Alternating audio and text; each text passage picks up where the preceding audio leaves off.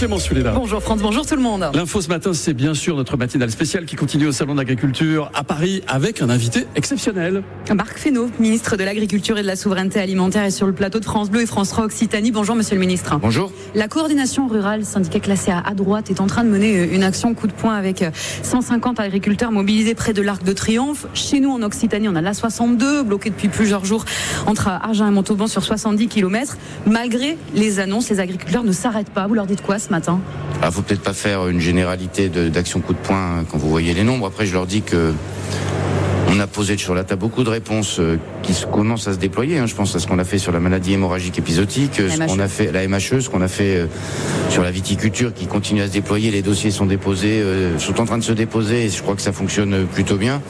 Après, il y a besoin de retrouver de la confiance, donc il y a besoin de continuer à travailler. C'est pas dimanche soir, tout sera pas réglé. Mm. Et tout le monde le sait d'ailleurs. Vous leur demandez d'être patient donc.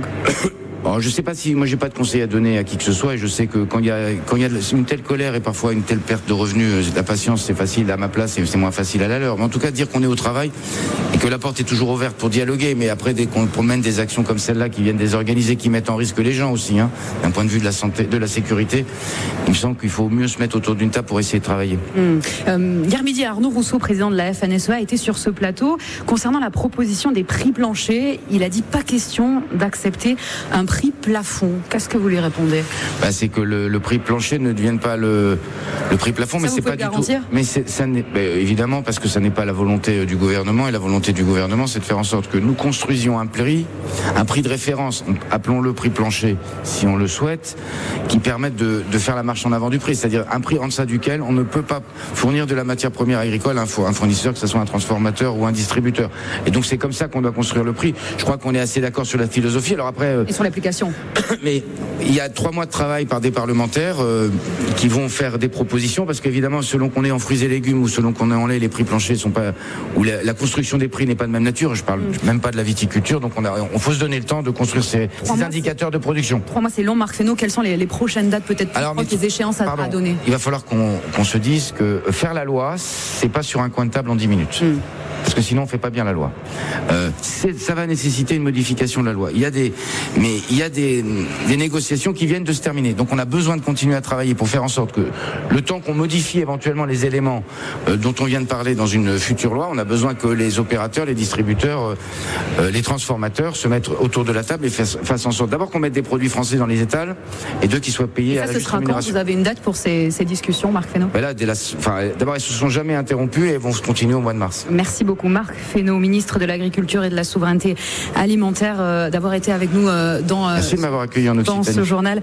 Marc Fesneau, donc vous allez déambuler, je pense, dans ce salon. Et c'est ce que je fais le plus, oui. De l'agriculture, les agriculteurs qui sont avec nous jusqu'à 9h, émission exceptionnelle. On a par exemple dans quelques minutes Fabrice Bourriane, éleveur de chevaux, qui sera avec Magali Buzot, chargé d'animation au, au, conseil départemental de la Haute-Garonne, ici au salon. Ambiance quand même plutôt euh, apaisé avec cette odeur de foin. Ces éleveurs en train de s'occuper des bêtes. Notre petit vadrouilleur, d'ailleurs, sera à nouveau avec nous dans quelques minutes. Oui, l'info, c'est aussi ce rapport vitriol du rapporteur de l'ONU sur la 69. Michel Force était venu à Saïs sur la ZAD des opposants à l'autoroute Toulouse-Castres la semaine dernière.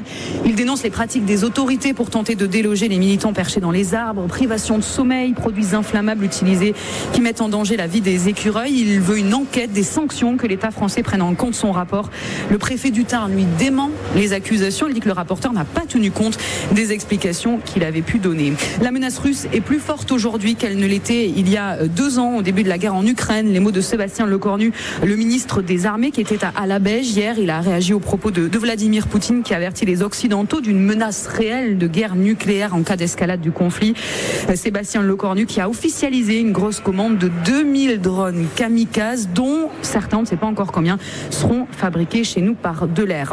De son côté, le président français Emmanuel Macron exprime euh, la plus ferme réprobation après la mort annoncée par le Hamas de plus de 110 personnes lors d'une distribution d'aide à Gaza.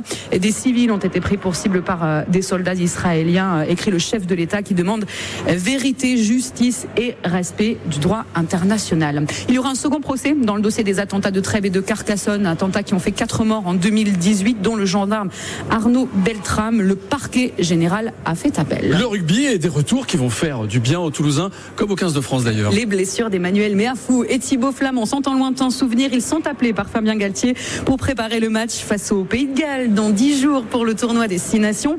Mais avant, il y a la 17e journée de top 14. Toulouse, deuxième, reçoit Castres juste derrière au classement. Un derby comme on les aime à Vallon où le CO n'a plus gagné depuis 2018. Mais les Tardéons les crocs à l'image de l'entraîneur des trois quarts du CO, David Darry-Carrère.